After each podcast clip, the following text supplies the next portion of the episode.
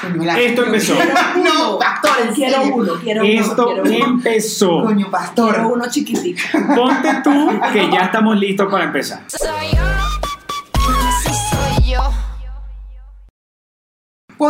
Ponte tú, que hoy estamos- que además tenemos un- una invitada especial hoy. Ponte tú que tú. hoy están dos de mis queridísimas amigas este, venezolanas en México, a Mayra, bueno, ya ustedes saben que la conozco desde hace un montón de años, y a Carla Velázquez. Un aplauso para Carla.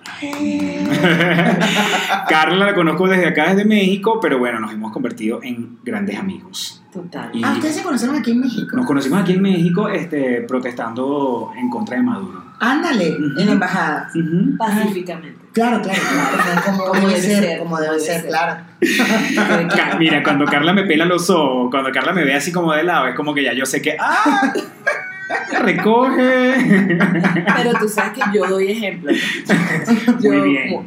Tú das el ejemplo. Yo doy el ejemplo y de ahí. y, de- y a partir de ahí. Entonces, bueno, muy bien. Pacíficamente, entonces, es que se protesta en este país como debe ser. Como debe ser, así es. Nosotros vamos a la Embajada de Venezuela y, bueno, con unas pancartas, nuestras banderas y nuestras consignas, hacemos una simple protesta. Así es. Como así debe es. ser. Así es.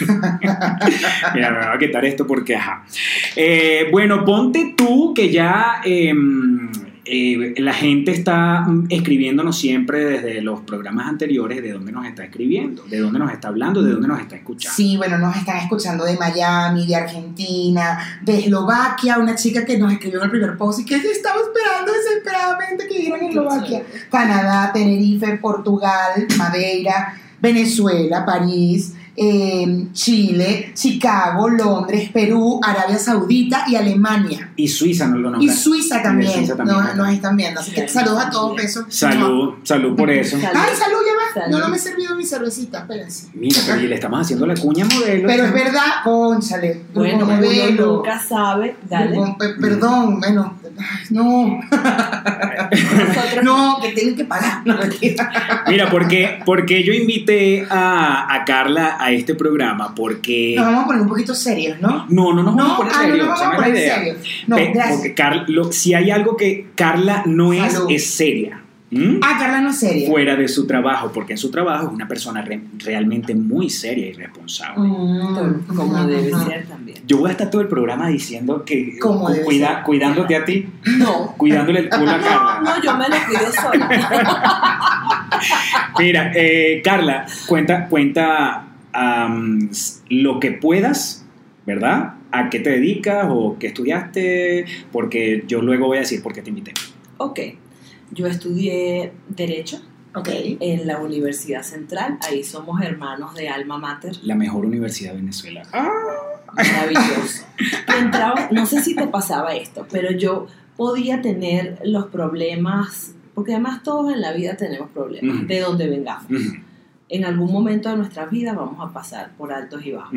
Y yo entraba por ese arco de ¿Cuál era tu Plaza entrada? Venezuela, Plaza Venezuela. Tú entrabas por Plaza Venezuela Sí. porque ibas a Derecho, yo entraba por los símbolos, Por los símbolos. porque yo iba para Ciencia.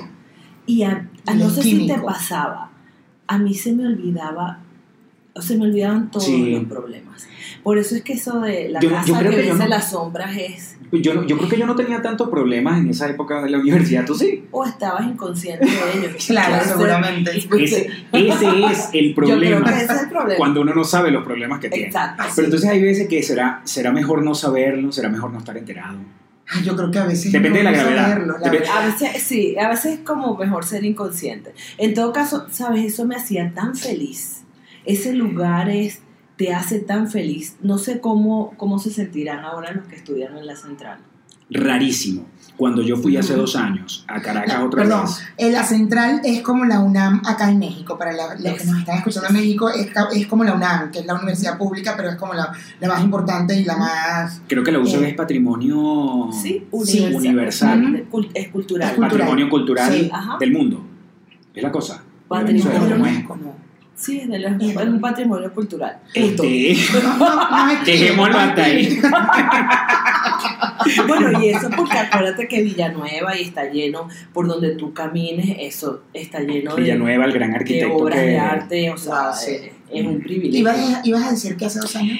Eh, que hace dos años fui a la facultad. Mira, cuando yo, cuando yo entré en la universidad, año 1995, 28 de marzo, gracias. Tenías como 10 años, me Este, imagino, ¿no? Claro, yo entré. Sí, tú, tú eras, tú eras prodigio. Él tenía un programa de. Sí, él tenía es como Doctor. House, doctorcito, Mira, doctorcito. yo entré a la escuela de química y éramos dos secciones por materia. Solo dos secciones por materia. O sea, en, por ejemplo, en principio de química ¿Cuántos por salón? éramos como 30, algo así. De repente, si hay alguno, algún químico que me, de, mi, de, mi, de mi año, qué sé yo, de, de mi época, generación. de mi generación que nos está escuchando, nos corrige. Pero, por ejemplo, se graduaban en esa época, por lo menos en química, que no era ni la, ni la carrera más peluda ni la más fácil, nos graduábamos como 30, 30, 40. Esa era la promoción solamente de la escuela de química. Pero es poco, o sea, es una. Era una carrera eh, poco demandada. Eh, pero ahorita se están graduando cuatro, cinco. No. Sí, Claro. Wow, qué fuerte. sí, sí, no. eh, hay, hay veces que no se necesitan tantos profesores para las materias porque, porque no, no hay, no hay demanda de estudiantes. De hecho, siempre dar clases en la central era más un privilegio por lo que eso significaba para ti Claro. como docente que por lo que realmente Que por lo que ganaba. ganabas. Porque además para convertirte en profesor titular tenían que pasar un montón Total. de años. ¿Y tuviste clases en la central? No, Ok. No, no. He dado clases, pero no, pero no en la central, lamentablemente. Mira, algún día. Retomando un poco, eh, señoritas, retomando un poco Sí, de la idea del programa, porque si no también nos extendemos y decimos cualquier vaina. Y la gente además está siempre pendiente como que, bueno, pero traita- traten de tener un orden, una cosa. Sí, sí, sí. Yo quiero retomar un poco lo de la semana pasada. ¿Por qué? Porque quedaron puntos sin tocar y que además cuando la gente participa, la gente participa cuando ya el programa está grabado. Claro. Entonces, a mucha gente nos decía, el, el programa de la semana pasada tratamos sobre todo de problemas eh, de enfermedades mentales. Ajá, sí, Este, porque, bueno, la- el tipo de drogas que se utilizan para diferentes enfermedades, hay gente que no identifica la enfermedad que tiene, hay gente que pasa la vida sabiendo que algo le pasa, pero realmente no busca ayuda y no sabe, no, no termina de concretar. Entonces hubo, hubo mucha gente que nos, que nos comentó lo que tomaban, por ejemplo, para dormir, que estamos hablando de eso, y también estábamos hablando de los sueños lúcidos, porque Ajá. resulta que esta señorita también ¿Tú tiene sueños lúcidos. Sí, total. Yo tengo sueños lúcidos, tengo pesadillas lúcidas. Además, sabes que los sueños, yo creo que cada uno de nosotros tenemos manifestaciones y eso es hasta un tema físico. Y hoy lo conversaba con alguien, que no es un tema tanto esotérico, sino que hay un tema físico que te explica por qué te suceden cosas que te dicen más o menos como por dónde, por dónde va una Yo siempre he pensado que es así, siempre he pensado que es un tema físico. Total. Es un tema de que, mira, físico. depende de lo que te haya pasado en el día o lo que te esté pasando en esa época de tu vida. Por supuesto, y, por supuesto. y sí, y, y yo, yo, no, yo no sé si mis sueños eran lúcidos o no, porque realmente no tengo muy claro el concepto de un sueño un lúcido. sueño lúcido es cuando sabes que estás soñando, dentro del sueño. O sea, estás, estás en el sueño y dices, Así esto es un sueño. O sea, estoy soñando, ¿me quiero despertar o no? O, o quiero hacer algo acá. Quiero Claro. verme con alguien. Me contaste que te pasó. Yo, yo, yo, decí, yo estaba soñando con que yo estaba en élite, pero no era que era un actor de la serie, no es que estaba en la Sí, que producción. estaba- que no era que, era que, que, yo, que yo era uno de ellos. Yo podía ser el asesino, el- la muerta o no sé, o alguien, pero, pero yo, yo, des- yo cuando me despierto dije, qué raro el sueño, porque soy actor y la cosa es como que eh, era, era como más lógico pensar que, bueno, sueñas que estás trabajando en una serie que se llama Élite, ¿no? Claro. Pero esta vez era, yo era un personaje, yo estaba demasiado metido en la historia. Bueno, pero porque a ti te gusta, es que sí, tiene que ver, por eso la combinación de sueño lúcido. A mí me ocurre mucho y una vez alguien me lo explicó porque yo no, no sabía cómo darle, cómo entender lo que me estaba pasando. Muchas veces soñaba, por ejemplo, te- ¿se acuerdan cuando en Venezuela temblaba esas cosas? Bueno, todavía ha habido temblores, pero en aquel momento yo me acuerdo que, no sé, era adolescente, hace nada. Ayer, También. Ayer, ayer. Tú también por, eres por un eso me, prodigio, por eso claro, me claro. acuerdo tanto, como si fuera hoy. Pero la- mira lo que me pasó. En ese momento eh, yo había soñado que temblaba cuando nunca había vivido un temblor. Y días después tiembla, en la misma situación que yo lo había soñado.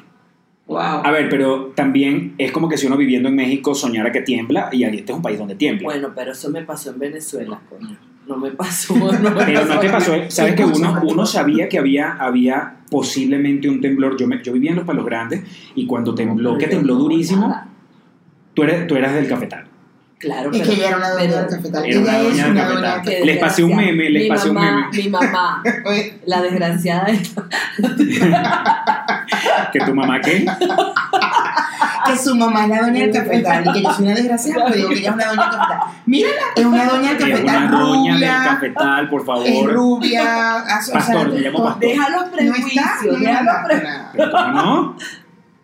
No, Ah, no te llegó. Bueno, ajá. X, X, X, porque la gente no lo va a ver ahorita.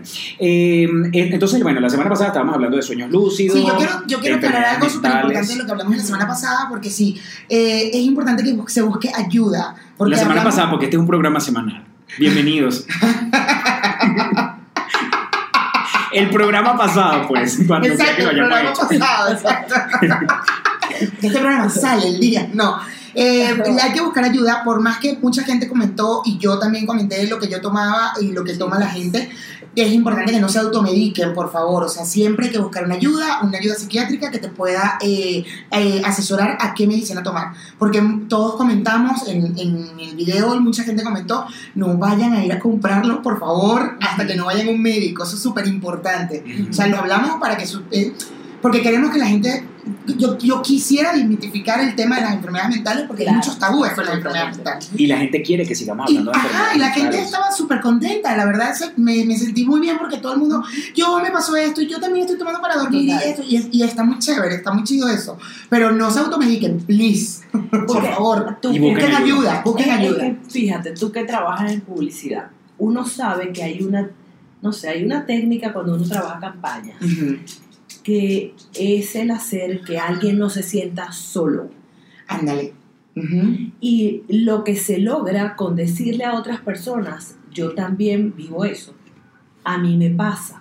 Asa- Exactamente. Y yo lo exactamente, estoy diciendo y eso no tiene una connotación negativa. Exactamente. Yo no soy menos que nadie por reconocer que puedo tener problemas. Y ahora hay miles, claro, y hay que buscar como una solución efectiva. ¿no? Claro, Bueno, claro. hay eh, muchos coaches que son muy buenos. Hay, ¿te acuerdas?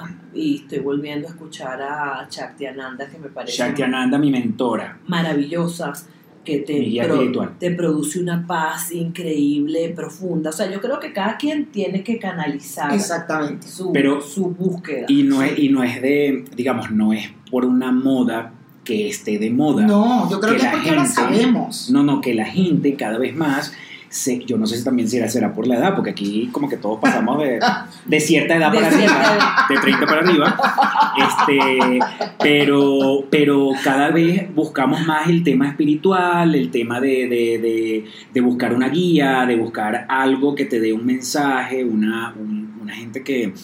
Algo a quien seguir, Claro, por tenerle supuesto. fe o tenerle confianza a Así alguien es. que te pueda enseñar cosas y que tenga más experiencia que tú o tenga más Así visión, más que tú. Así es. Entonces, em, yo invité a Carla porque yo quería tomar, quería eh, empezar a hablar el tema de la mujer. Vivimos los tres en México, pero ustedes dos son mujeres. A pesar, y, y ustedes son mujeres venezolanas. Lo ideal sería que aquí estuviera una mujer mexicana también. Pero-. El tema de la, el tema de ser mujer en México es un tema. El tema de ser una mujer mexicana en México es un tema, pero, el, pero venezolana en México también es un tema. Entonces hay, hay, hay, mm, un- hay una, una ola de inseguridad que estamos viviendo todos. Pero yo creo que ustedes como mujer lo están viviendo diferente. Justo ayer eh, eh, eh, fui al psicólogo, yo sigo con mi tema. Justo ayer fui al psicólogo y eh, es mexicano y nos estamos conociendo, es mi primera cita con él y le digo, preguntas, ¿no? Normal, cómo viniste, cuándo emigraste, bla, bla, bla, bla, bla. Y una de las cosas que le dije que le impactó muchísimo fue, yo no me había dado cuenta que, o sea, cuando llegué a México me enfrenté con el machismo y ahí me di cuenta de que soy mujer y que soy vulnerable. No es que no me daba cuenta antes que era mujer, o sea, sí sé que soy mujer, coño, tengo tetas, tengo totona, pero Eso como que Venezuela- mujer, por cierto. Bueno, ya Pero sé. ese es otro tema. ese es Bueno, otro pero tema, pastor, todo pero bueno. Todo por te- todo es por te- tetas totonas, o sea, ya. Ajá, continúa. Y él se sorprendió muchísimo porque me dijo, qué fuerte que vengas de otro país y que te des cuenta en México que, eh, que te enfrentaste con el machismo de la vulnerabilidad como mujer. Porque no me había pasado en Venezuela. La verdad, no. Pero ¿por qué Pero- crees? Porque, porque hay menos machismo en. Venezuela. No, No. no. Yo creo que, yo creo que hay, justo eh, hay una cosa que se llama micromachismo que justo te lo, te lo quería comentar y es como ese machismo que pasa, ¿qué pasa? ¿Tú Que conocías eso del micromachismo, Ajá. eh, Carla? Y yo creo que nosotros tenemos mucho micromachismo en Venezuela. Así es. Ajá. Y sabes qué pasa? Que como nosotros somos, sí, definitivamente en general, hombres y mujeres venezolanos somos como muy eh, res- resolvedores y resolvedoras. Nosotros la realidad nos llega y vamos para adelante y vamos a resolver. Entonces hay cosas que dejamos pasar Ujú.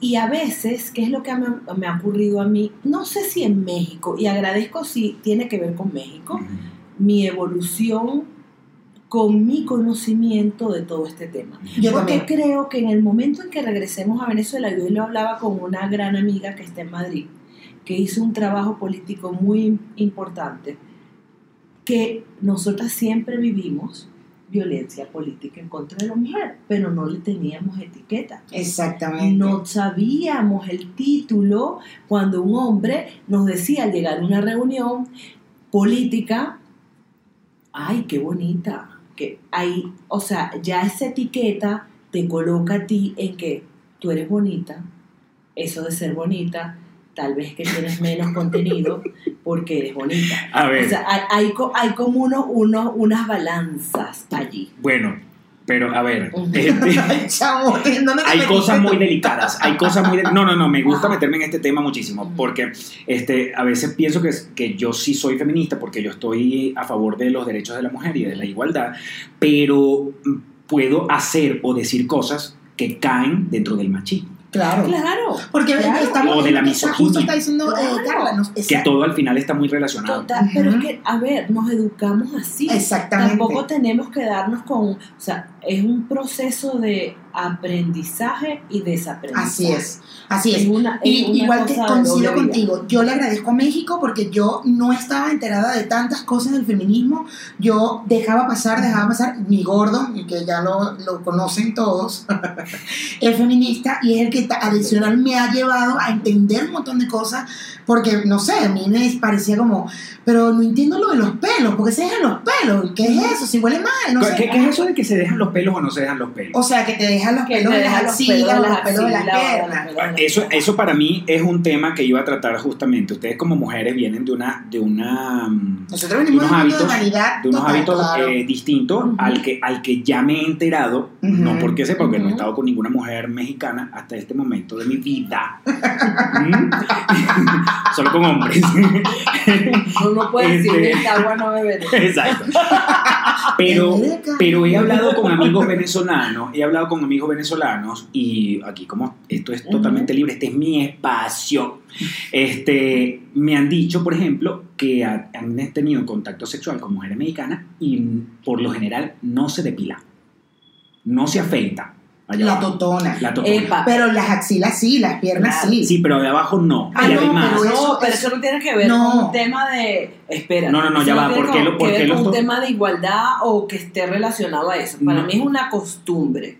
Ya va, pero escúchame, he, he- Ajá. he oído de hombres decir, por ejemplo, una frase de, con esa boca con la que me lo mamaste, no, vas, a besar a mis mi hijo, hijos. Claro, claro, es cierto. Y de la persona que me dijo que ha estado con mujeres mexicanas que no se, que no se Ujú. depilan allá abajo, porque supuestamente, ¿cuál es la necesidad Allá abajo de, no de que... De, la totona. La ¿Cuál es la necesidad de depilarte ¿cómo se si, si estás conmigo? No sé, la Como que panucha. Pan- panu- panucha. Panocha. Panocha, panocha. panucha. Panucha. Panocha. Panocha. La totona es la panucha, muchachos.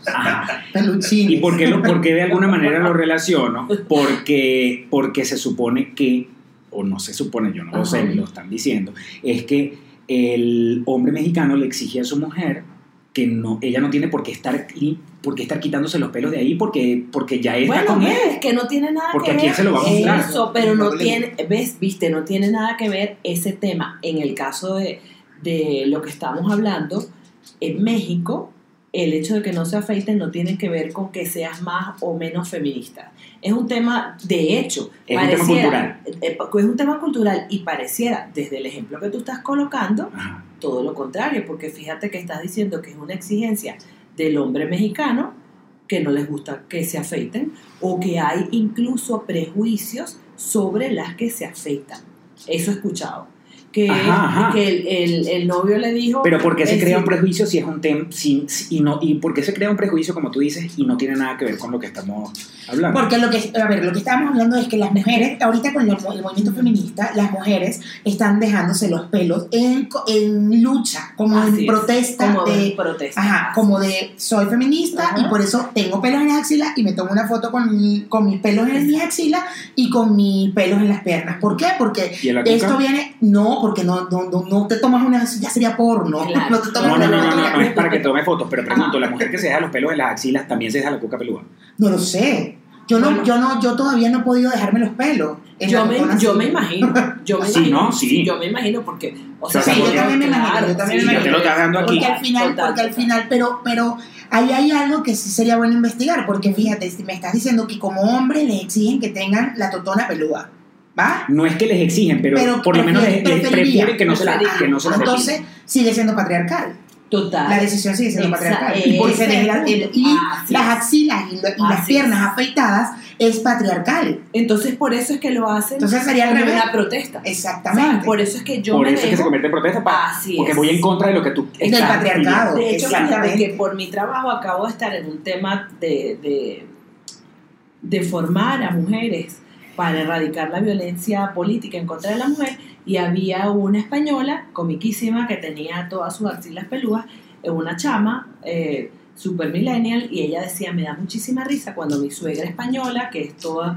Yo siempre trato de llevar cosas así y alzar los brazos y ella, la cara que ella pone... Hola, ¿cómo estás? ¡Hola, suegra! Y la suegra, Mi suegra, ¡eh, Juanita, ¿cómo estás? y la suegra pone una cara terrible porque ella tiene las axilas y, es- y ella lo dijo, yo lo hago por protesta. Es una manera de protestar. Claro. Es sacarle la piedra a los que te a los que A los creen que- que, tú deberías hacer Claro, ciertas a los que mantienen todavía el patriarcado. El tema es que eh, todo este movimiento feminista y que, a- que ahora, que no es un movimiento de moda, porque mucha gente está diciendo no, que es de moda. No, no es de moda, es que ahora sabemos. Claro. Ahora sabemos lo que está pasando y ahora eh, tenemos redes sociales y ahora podemos mostrarnos con las axilas peludas para poder de- de- demostrarle a, a las mujeres y al hombre. Anita, yo le dije que pertenecía a este Yo les dije que, o sea, Tipo, yo vivo con una mujer. yo vivo con una niña hembra, con una niña hembra mujer. Esta época es de mujer, Ella está hablando también. Mami, pero si yo a ti, yo, tú, estás, tú estás bien, mi amor. Yo a ti no te axilas. yo a ti no te ni la cuca ni las axilas. Es de Tú estás mujeres. pelúa completa. De mujeres. Pero mi amor, si tú estás Tú estás bien, mi amor. pero ahí la gente puede ver que yo a esta niña, a esta niña no le quito nada de sus pelos. Ajá. Entonces, entonces a ver, digamos, no, no para con- no, no, no vamos a concluir, pero entonces una cosa no está relacionada con la otra, pero es un, es una manera de protesta. Está relacionada porque el patriarcado es el que decidió que te afeitaras las, las axilas, que usaras sostén, que, que te afeitaras las El piernas. Fue el patriarcado fue el que decidió los roles. Exacto. Nosotros estamos viviendo sobre unos roles que alguien decidió por nosotros. El patriarcado decidió los estándares de belleza, y va decidiendo los estándares de belleza según la temporada, la época. Por eso te afeitas las axilas y por eso te afeitas las piernas. Ajá, pero estamos Y hablando usa del sostén, by the patriarcado. way. Exacto. Estamos hablando del Y usas patriarcado. sostén Ah, la también. tienes- Claro, porque tienes que estar bella, tú tienes que ser una mujer que perfecta. Y el patriarcado decide esto.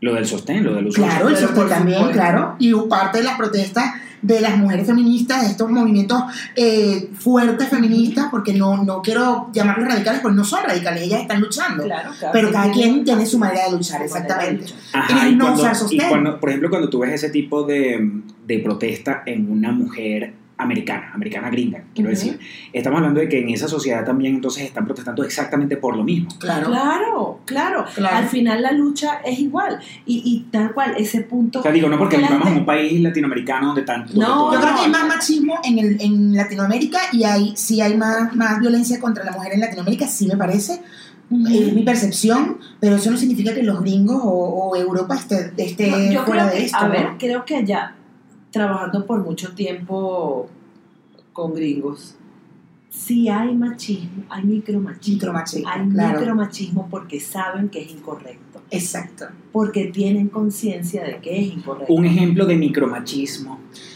Mm, cuando, te, Ajá. cuando un hombre te explica algo a ti, mujer. Oh, O sea, no te lo explica a ti, pero-. O sea, yo te lo tengo que decir, aunque ya tú lo hayas dicho. Ajá. No, la vaina más horrible es que tú hayas dicho algo y sale el hombre de la reunión a decir lo mismo que tú y nadie ha comentado ah, sobre lo que tú dijiste, pero cuando lo dice el hombre sí. Incluyendo claro, mujeres. sí, incluyendo mujeres. Claro, es lo porque, peor. espérate, eh, estamos hablando de que acá yo he escuchado señoras, sobre todo señora de cierta edad, más, más de la de nosotros, donde O dicen, sea, como por los 40. donde dicen cómo no quieren, exacto, donde dicen cómo no quieren que la vean así o que le digan así, Claro. si mira cómo se viste Exactamente, eso es micromachismo. en una mujer. Claro. Claro, hay El machismo viene de la mujer, de hecho. Yo, o sea, yo no adjudicaría como toda la culpa. Yo creo que hay unos roles que desde hace mucho tiempo ancestrales erradamente asumimos, hombres y mujeres.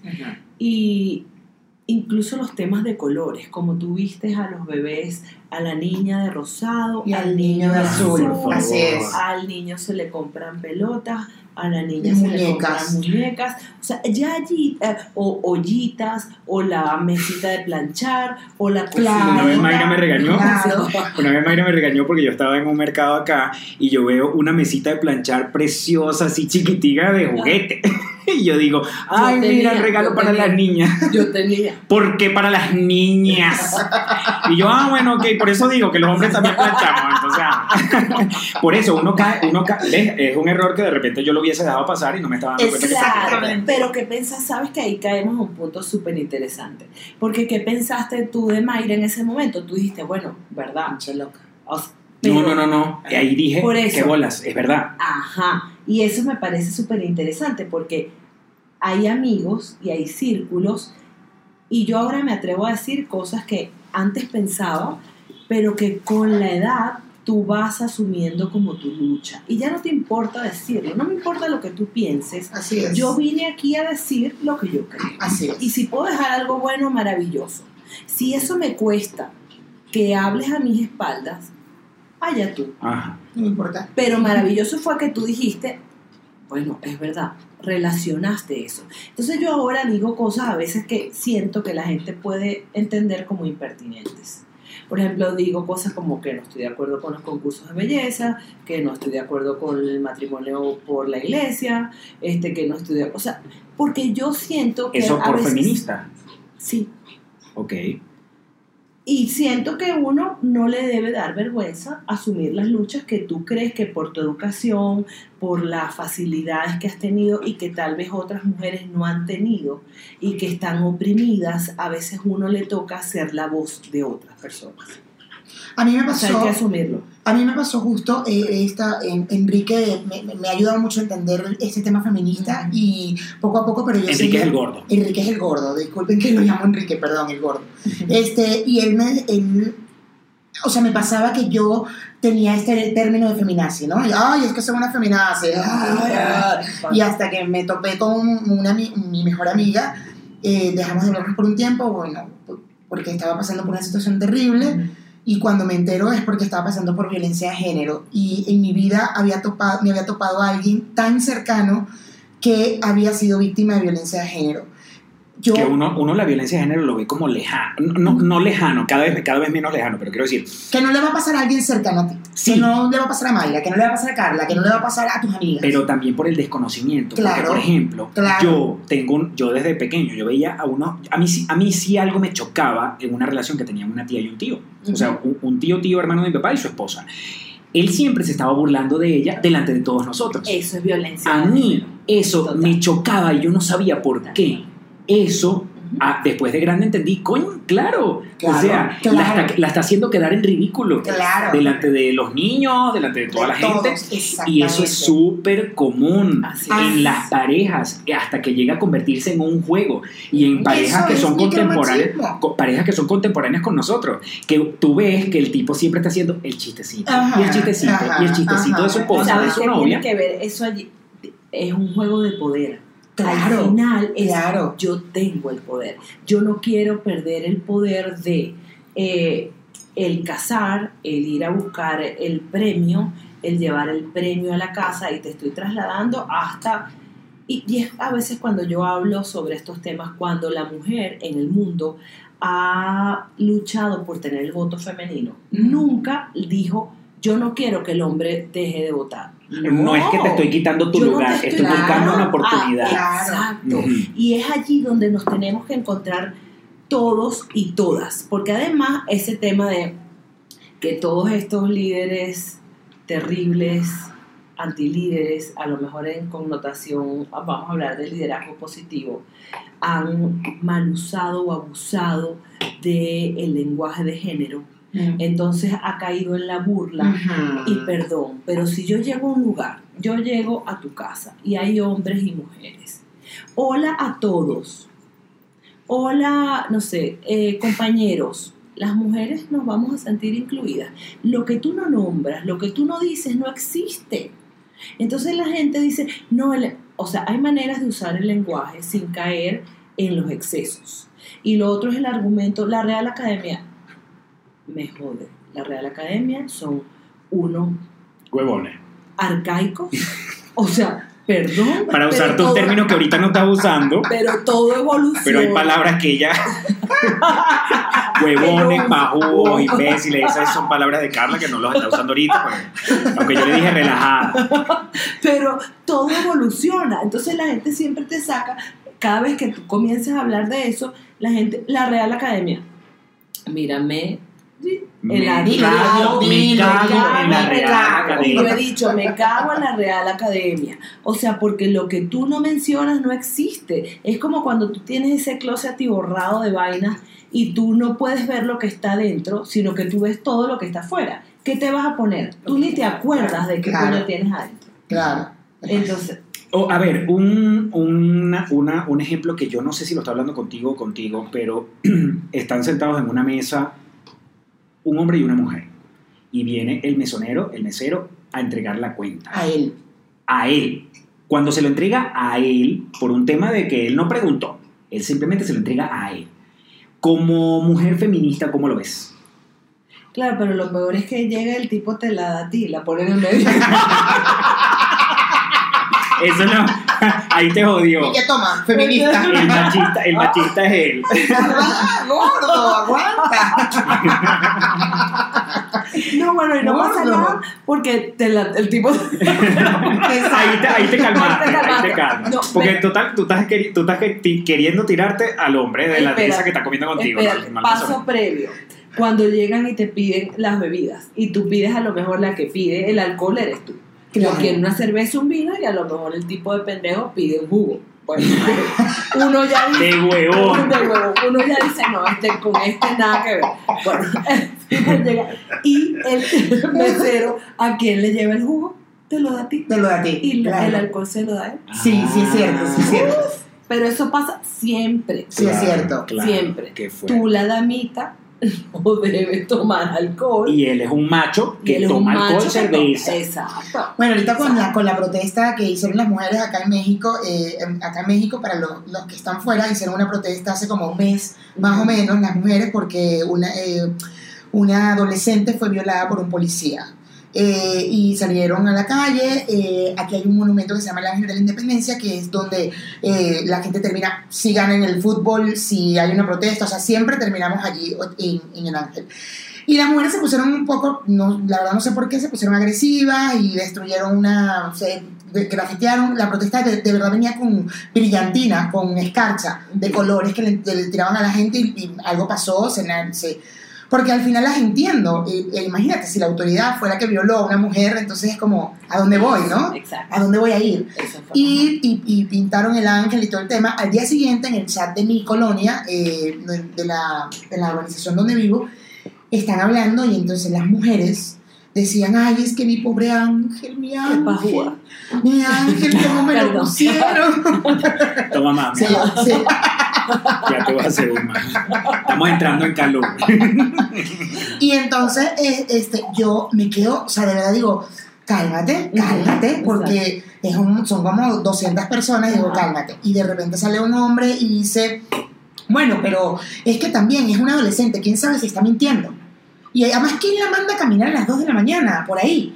Gracias. Bueno, claro, lo normal. Bueno, por supuesto, ahí justo llega una noticia de que acababan de matar a una niña en Puebla el día anterior, un feminicidio, y les mandé el artículo y digo, sí, para que sigan llorando por el ángel.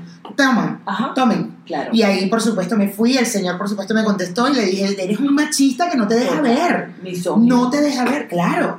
O ¿Sabes sea, qué? yo, yo como mujer tengo derecho a vestirme como a mí me dé la puta gana y a salir a la hora que a mí me dé la puta gana. Mira, alguien- Derecho, no lo hago, pero Claro, tengo no miedo. por un tema Eso. justo porque por tengo miedo, porque hay inseguridad, porque no o puedo porque no te gusta, punto. ¿sabes? No, Porque y, y lo mi- no hablo con, con mi gordo y mi mismo gordo me dice, no me gusta, o sea, me da miedo que est- salgas al Oxxo en la esquina Ujú. a comprar lo que sea, cigarro, vino, lo que sea, porque, porque te puede pasar algo. Mira, Cosas ¿sabes? qué? sanas, Alguien dijo respecto a este tema sobre el ángel, que además seguramente ese montón de gente que puso pobre el ángel, no sé qué, no se han leído la historia de quien construyó el ángel y no saben todo el tema. O sea, hay- Este es hay- el momento, es Cuéntalo, el cuéntalo. momento. Entonces, a ver, yo recomiendo siempre un libro que se llama La sombra del ángel, que cuenta la Las historia. 50 sombras de Grey. Eh, no. 50 sombras. que cuenta no solamente quién construyó el ángel, que fue Antonio Rivas Mercado, sino su hija, que la historia mexicana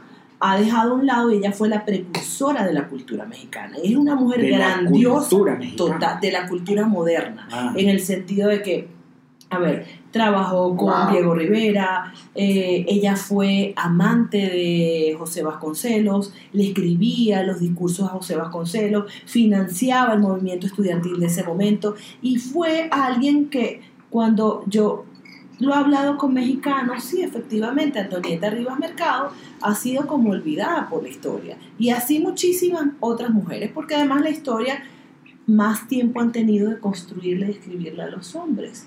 Porque yo quiero escribir y yo siempre estoy tan ocupada porque tengo que hacer miles de vainas que no me da tiempo para escribir. Generalmente los hombres académicos tienen una mujer y no sé si se acuerdan aquel video famosísimo que el tipo le estaban haciendo una entrevista y salen los chamitos. Ah, claro, que que pensaban fue que era la nana, Ajá, que era la es. esposa, claro. Exacto. ¿Quién estaba dando la entrevista y quién retira a los niños? Ella, Ella. claro, claro, claro. Ella. Claro. Entonces, o sea, yo sé que a veces sonará, ah, mira, estas mujeres son algo radicales, pero no importa, porque es un tema de educar. Pero es que para mí tiene que ser educación radical. pasa Tienen por que ser, eso. tienen que ser. Así Tiene que ser radical porque, o sea, ¿en, en, en qué momento o cuánto tiempo vamos a esperar para, Para que que- finalmente se acabe? Total. Para que las mujeres pudieran votar, ese grupo de mujeres fueron radicales. Y pintaron, y gritaron, y rompieron, Murieron. y murieron también, Murieron exactamente. también. Entonces, Bueno, por eso que por eso que a veces uh, la gente pregunta, pero ¿por qué tienen que por qué tienen que meterlo todo como a la fuerza? ¿Por qué la gente tiene que entender toda la fuerza?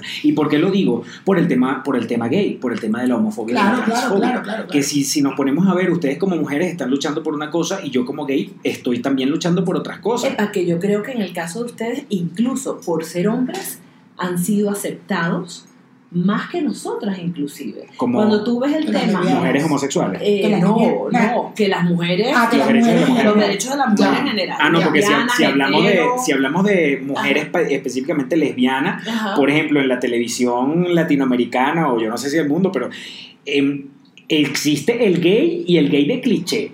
Siempre va a ser la peluquera, la vaina, no sé. Claro, Pero la lesbiana es así como que, lesbiana, ¿qué, es- lesbiana, ¿qué es eso? Lesbiana en No, y novela. además No, le- no, claro. sé qué es lesbiana. y, y en la vida real, que conoces a una mujer súper eh, coqueta, eh, con su escote, con su maquillaje, con su... eh, algo está pasando ahí. Eh, no manches, ya va. ¿Qué pasó?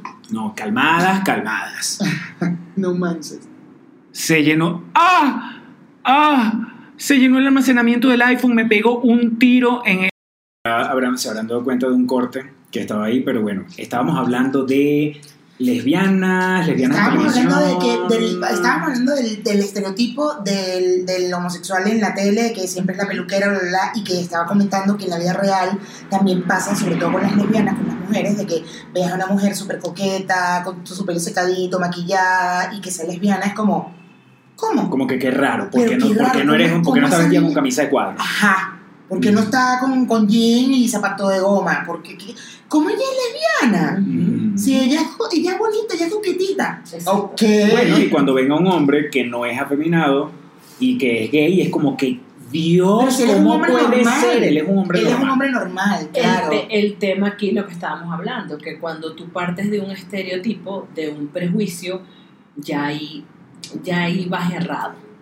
Ya ahí estás errada o errado, Sí. porque el prejuicio te hace invisibilizar lo que realmente es. Exactamente, que es justo lo que decía lo de la lucha, Total. que todas las luchas vienen de la mano de un prejuicio, ¿no? Totalmente, vienen como- acompañadas de un prejuicio. Así y es. tú no te has dado cuenta, no lo has visto. Las mujeres en política, las mujeres, vamos a ver, las presidentas que Mm. hemos tenido o que, no sé, en el mundo en general. No hablemos ni siquiera de Latinoamérica, pero vamos a citar la reciente y que puede tener un rol importante ahora, Cristina Kirchner, que es la Que más otra vez para encima. Epa, que es la más femenina. Pero tú ves una tipa como Angela Merkel, que ha sido una de las mujeres más poderosas del mundo, y se han tenido que masculinizar. Que Para poder pelear en total, este- en ese... ¡Qué Porque fuerte! sentarte en una mesa con 20 tipos y tener que discutir y que los tipos te vean a la cara, porque eso ocurre mucho. Y cuando yo llegué aquí a México sí me pasó. Yo nunca, yo siempre voy a estar así como me gusta, zarcillos pequeños. ¿sabes? Tú sabes, o sea, sencillita. Sencillita. Sencillita. pues, El otro día me puse los zarcillos de Carla y la vaina estaba ahí que... Nada de Nada. lentejuelas, ¿qué es eso? No. Me llama la atención pasar por debajo de la mesa.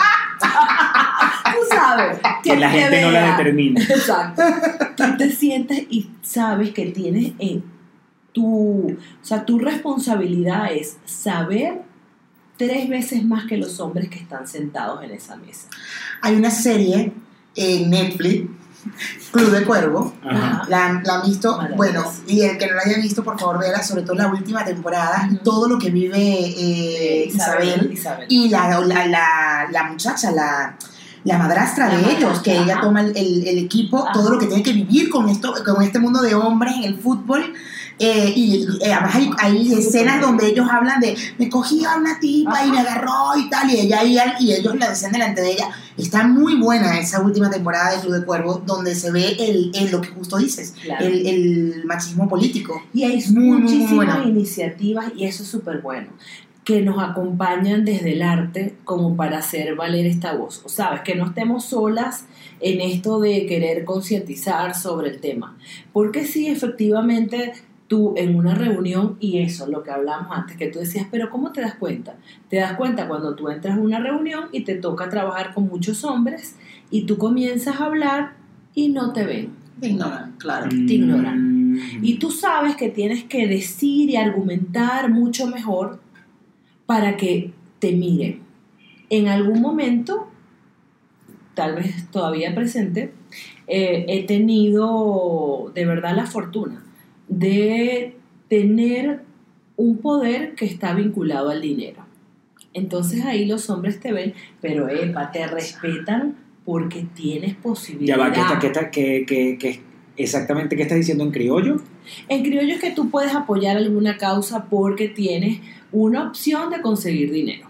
Ajá. O sea, yo, yo, o sea, independientemente de lo que hago, yo tengo habilidades para, tú me dices, hay que conseguir tal dinero para tal cosa, y yo me hago toda una estructura en mi mente, sé a quién pedirlo, sé cómo hablarse, o sea, ese es, mi, ese es como mi especialidad. Cuando te ven así, saben que tu poder viene por el dinero, no por tu contenido. Claro, Es claro, Por el dinero, Claro, lo que les interesa. claro. Entonces, a veces yo decía, mira, iba a reuniones, una vez me tocó aquí llegando a México con dos jóvenes que si bien los aprecio y tienen un valor importante, yo tenía mucha más experiencia que ellos. Solo por mis años tenía más conocimiento. Y cuando, Solo por edad. cuan- así es, cuando ellos hablaban, los veían más a ellos porque eran hombres y no a mí. Entonces, ahí mismo tú tienes que captar eso. También hay que ser hábil y saberte cómo... Bandear. Así es. O sea, esa es mi técnica. O sea, no sé, hay otras mujeres que lo hacen diferente, las respeto. Y, y hablando de cómo hacen las cosas las mujeres, sobre todo cuando son feministas y, y tienen un cargo de poder o, tienen, o tienen simplemente un poder, este, Tibisay Lucena. En conversaciones con Tibisay. Lucena, espérate, escúchame con atención. por lo- escúchame, escúchame es que te interesa. Tibisay Lucena, este, por, por razones personales, yo tuve una relación bastante cercana con ella. Y yo más de una vez la escuché diciendo, yo siempre, siempre, en todo acto público que yo haga, yo voy a ir vestida con vestido. Claro, Yo no voy a llevar pantalón. Voy a, voy a ir vestida lo más femenina posible. Y ellos me van a tener que respetar.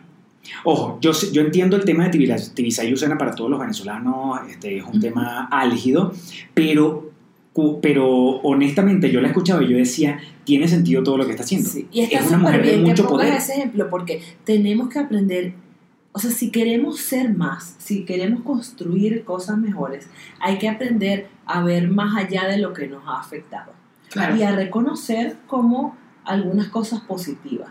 Y lo del vestido está excelente, o sea, yo eso lo aplaudo, lo hice en algún tiempo.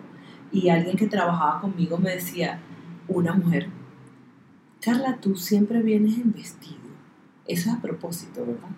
Sí, porque yo quería mostrar que yo soy mujer, si es el concepto que tú tienes de mujer, y yo tengo un vestido y puedo tener el mismo poder que tú, y puedo tener el mismo contenido que tú.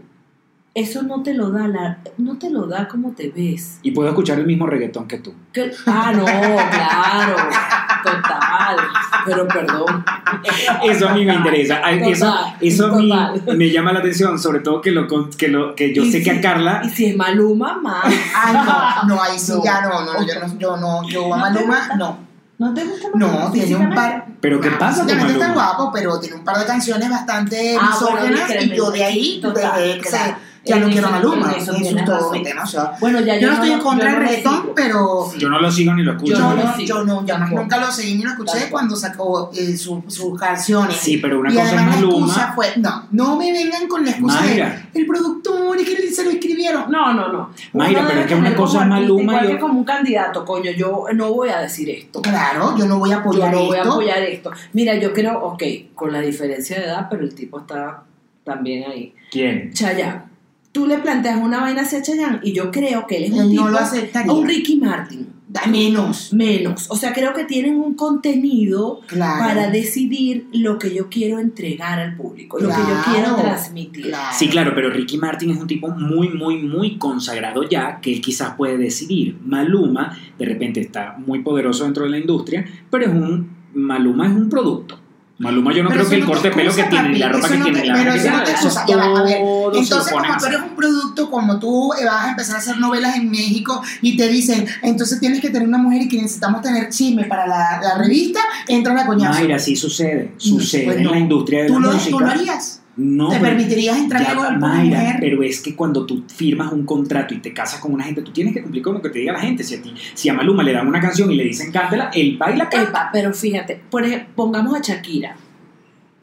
Yo creo que Shakira, hay gente que a mí me gustaba, hay gente que me gustaba más la Shakira de antes, no sé qué. A mí me gustaba más la de antes. A mí también. En todo caso, nunca ha hecho, a ver, hay una, no ha pervertido en el sentido de cambiar sus letras. Ha, ha variado su Claro, forma, claro, su y entrega, ahora- y ahora Bueno, entrega, ya va, no, no, no, no, espérate, espérate, espérate. Shakira ha tenido un cambio. A mí me gusta la, la de antes y la de ahora, pero Shakira ha tenido un cambio en sus letras importante. Sí, claro. Las letras de ahora no son tan profundas como las de No, antes. No, tal no. cual, pero no llega como a entregarse todo a una industria, a lo que me pida la gente. Pero es O sea, que ella conserva pero es que algo de igual, ella, ¿no? todavía estamos hablando de personalidades muy, muy importantes dentro de la industria. Y. Shakira no la puedes comparar con Maluma. Pero tú no crees que tú te haces importante también por lo que, por cómo tú te plantas. Puede por ser, pero es que uno no sabe lo que pasa adentro. Uno no sabe lo que está pasando allá adentro. Ahí está el caso de, ¿cómo se llama? Ay, Dios mío, ¿qué? Keisha. Keisha, Keisha. Keisha. Una, una americana. Ajá. Keisha luego reapareció después de tener una relación con su manager que la gente no lo sabía. Y resulta que el tipo la estaba obligando a hacer cosas que no eran la esencia de ella. Y resulta que cuando la tipa logra hablar, es donde todo el mundo se entera que ella estaba simplemente cumpliendo con un contrato. Y, y incluso el tipo la, la violentaba psicológicamente porque, bueno, porque ella estaba amenazada con que simplemente iba a perder todo lo que iba a hacer. Y efectivamente, y ella terminó Wow. en- entre eh, problemas psicológicos, económicos y todo eso. Y era un producto de la industria. Y Kisha, eh, o Keisha, no sé cómo ella se llama, este, cuando vivió lo que vivió era porque ella apenas estaba empezando. Pues ella no tenía, ella no tenía el poder de decidir. Y después cuando pudo hablar, cuando terminó el contrato con esta gente, es donde, es donde uno se entera de todo eso. Coño, pero en el caso de Maluma ya ha pasado como todo eso, ¿no? Ya, ya ha tenido. Yo creo que ya él tenía ¿verdad? un poder Ya, cuando sacó eh, las- estas canciones, ya- ya estaba en una posición, cierta- sí. Exacto. Bueno, es mi percepción. No sí, no sabemos. era, no era como, no sé, yo creo que además como, a ver, no sabemos y, y yo creo que algo puede determinar que sí, que sí podemos saber es su opinión sobre Maradona. Ahí fue cuando yo lo dejé. Ah, ahí, justo ahí fue donde yo también Yo lo Ay, yo no supe qué pasó. No, se tomó foto se con tomó- Maradona como si tipo, orgullo, o sea, aquí estoy con el ver, Yo puedo reconocer que Maradona en su momento fue un gran deportista. Hoy No, y en la historia del fútbol Total. lo es y él no se lo va a quitar nadie. Nadie, nadie va a quitarle eso. Pero hoy yo no puedo decir que lo que expresa Maradona, que el ejemplo que da Maradona, Lo que representa. lo que representa, que es algo para ejemplificar y además para tomarme una foto con el tipo. Y Claro. para yo darle mi nombre, que estoy siendo un tipo seguido por un montón de jóvenes, y yo me voy a tomar una foto con Maradona, que es un tipo que no coordina nada de lo que dice. ¿Sabes? Que expresa es un una mal de- ejemplo para una- todo. Una degradación brutal. Ujú. Porque tú has podido ser el hombre que eras. Bueno, uno puede pasar, no sé, por momentos Y para, difíciles. y para pero- uno como venezolano, que el tipo apoya, Ah, no, apoya peor, duro, o peor. sea, No, no, no, no, todo mal, todo o mal. sea, no seas huevón, Peor. Maluma, que ni no tienes ni idea de quién Claro. coño es Maradona realmente. Pero entonces tú después ves a Maluma que habla, ahí ves cuando no hay coherencia, cuando no hay algún, ¿sabes? Algún, como A la un di- poco- con, a- con la diferencia de Alejandro Sanz. Ah, no, pero que Alejandro Sanz- de palabras mayores. Bueno, ajá. Perdón. Alejandro Sanz, tú que me sigues por el Instagram, Alejandro, tú que a pastor. Que me estás que es su escuchando. amigo. este, Acércate Yo estoy seguro eso que- es otra cosa. jamás, así como ha cantado reggaetón, que eso Claro, es algo que, que para mí es es que no importante. tienen- exacto. este, eh, es una persona que yo estoy seguro que jamás haría esa cagada que hizo Maluma de estarse tomando una foto con. Maradona porque No, él, él- él además ha tenido su posición, él, exacto, Claro. él ha sido muy coherente con su posición política y de, y de social. Eh, eh, Alejandro, Alejandro, amigo pastor, a ver si sígueme, sígueme. Ay, a, todos. vale, hoy le escribí a Britney Sobre le puse las, la- las medidas de mi ventana que no sabía dónde anotarla y como ella no me va a parar bola y no me va a responder los mensajes directos nunca Le escribí yo dije bueno supongo que no te importa voy a poner 270 por 2 metros de ancho Ahora la tipa, ¿te imaginas que te responda? Claro, primero le dale bola, primero le dije, coño, yo te quiero, tú sabes, soy tu fan y la vaina, no sé qué. Pero le dije, perdóname, pero voy a anotar esto aquí, no tengo dónde anotar. Y tal, y puse 270 por no sé cuánto. Sí eres exquisito. Qué buena. Yo le escribo, no sé, a mi hermana, pongo, mira, voy a pasar esto por aquí eh, porque no tengo dónde anotar. Y tú llegas de exquisito. Ay, le escribí a Britney, le dejé ahí un mensaje. Normal, yo Las le escribo al cortinas- gordo. Las cortinas, ¿verdad? Uno no, yo no. Pero le escribo a Britney, pero Ah, yo le voy a escribir ahora a Bradley Cooper. claro, no a Brad Pitt. Bradley. Bradley, no tengo dónde anotar. Carla, Ay, te voy a mandar un teléfono que me un dando. Ya Pero- va. pero- ¿tú piensas que es jodiendo? Carla, mi actor porno preferido, que se llama Colby Keller, me respondió un mensaje directo. ¿Ok? ¿Qué ¿Y te le escribiste? Le escribí con...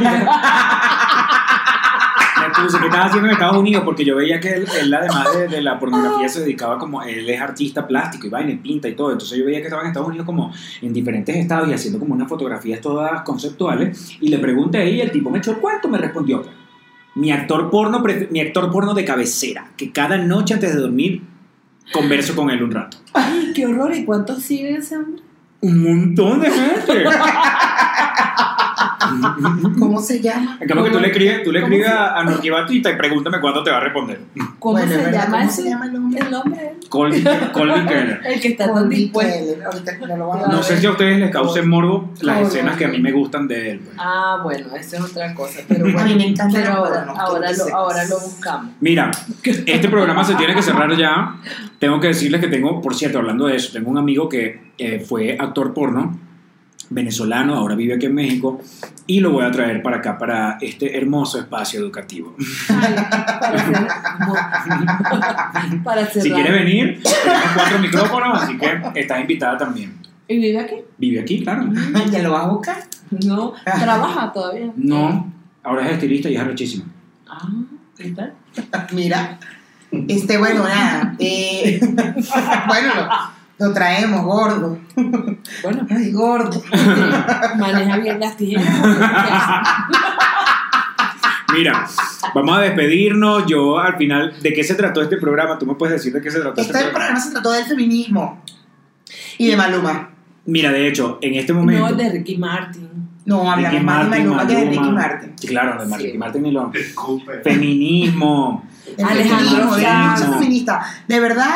Eh, Yo pienso hay- que este es otro tema que, que es deberíamos un tocar tema que tenemos que extendernos más y hablar más porque es súper importante y en serio, en serio, no se sientan mal, de, de verdad, yo creo que lo que estamos viviendo es en, que nos estamos enterando de las cosas. Ujú. Porque la gente creo que se siente un poco invadida por, por el hecho feminista y como que, ay, otra más, ¿no? Eva, hay hombres que se sienten agredidos. Hay hombres que tú comienzas a hablar de esto y a lo mejor están interesados en ti y sienten como que, uh, Ajá. Sí, como que ah, esta se va a poner intensa. Ay, esta no, tipa ya, tiene gente. algo malo. Y ahí es donde tú dices, ay, no, mejor me callo.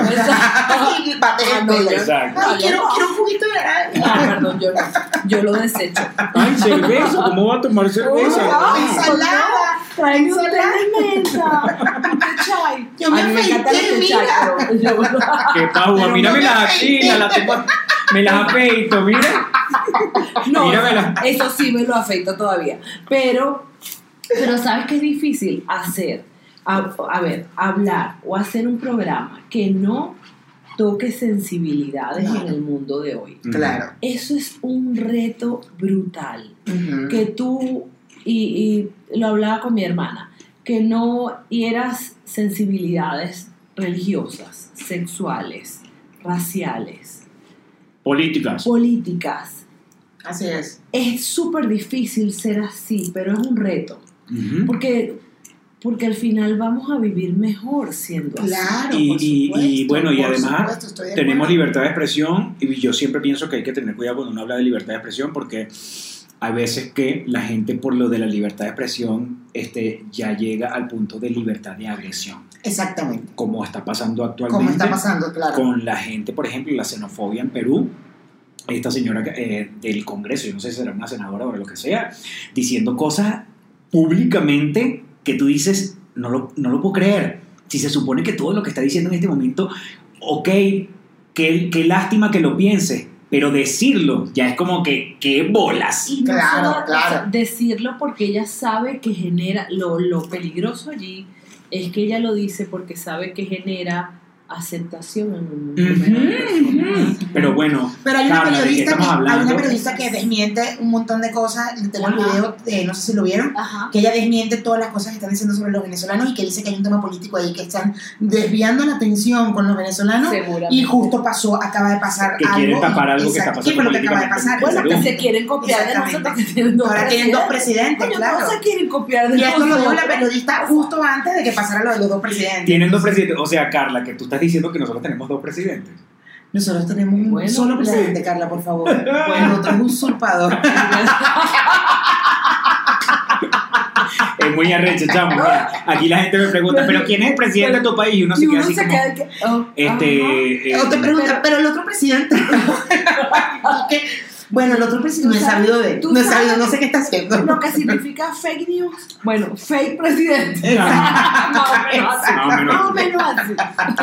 Bueno, pero lo que tú decías es, es- es lo, es loco, es muy loco que en la actualidad alguien se atreva a decir eso porque sabe que hay gente que lo va a apoyar y que piensa igual que tú. Sí. Y es Horrible, la clara horrible. representación de lo que pasó con la, con el, con Con la presidencia de. Donald Trump. Claro, Eso te iba a decir. exactamente. O sea, pasa en el norte, pasa. Y de Primer hecho, mundo. Pasan todo, pasan la vida, pasan. un comentario. en- exacto. Mira, un comentario que es el mismo de la totona pelúa. A ver, le pasó, él tiene un perrito adoptado y resulta que en el, el chat del edificio, el dueño de su depa le dice, mira, me acaban de pasar esto, eh, un edificio, perdóname, de no sé cuántas torres y él vive... ¿Por qué creo que dijiste lo de la piso totona? ¿Por qué dijiste 23, que justamente hablando de lo de las totonas pelúas? Porque, él- Porque ponte Ah. tú, ponte tú. Bueno, no sé quién te habrá comentado más. No, no. Pero creo que es el. No, Juan Carlos fue el que no lo comentó. Bueno.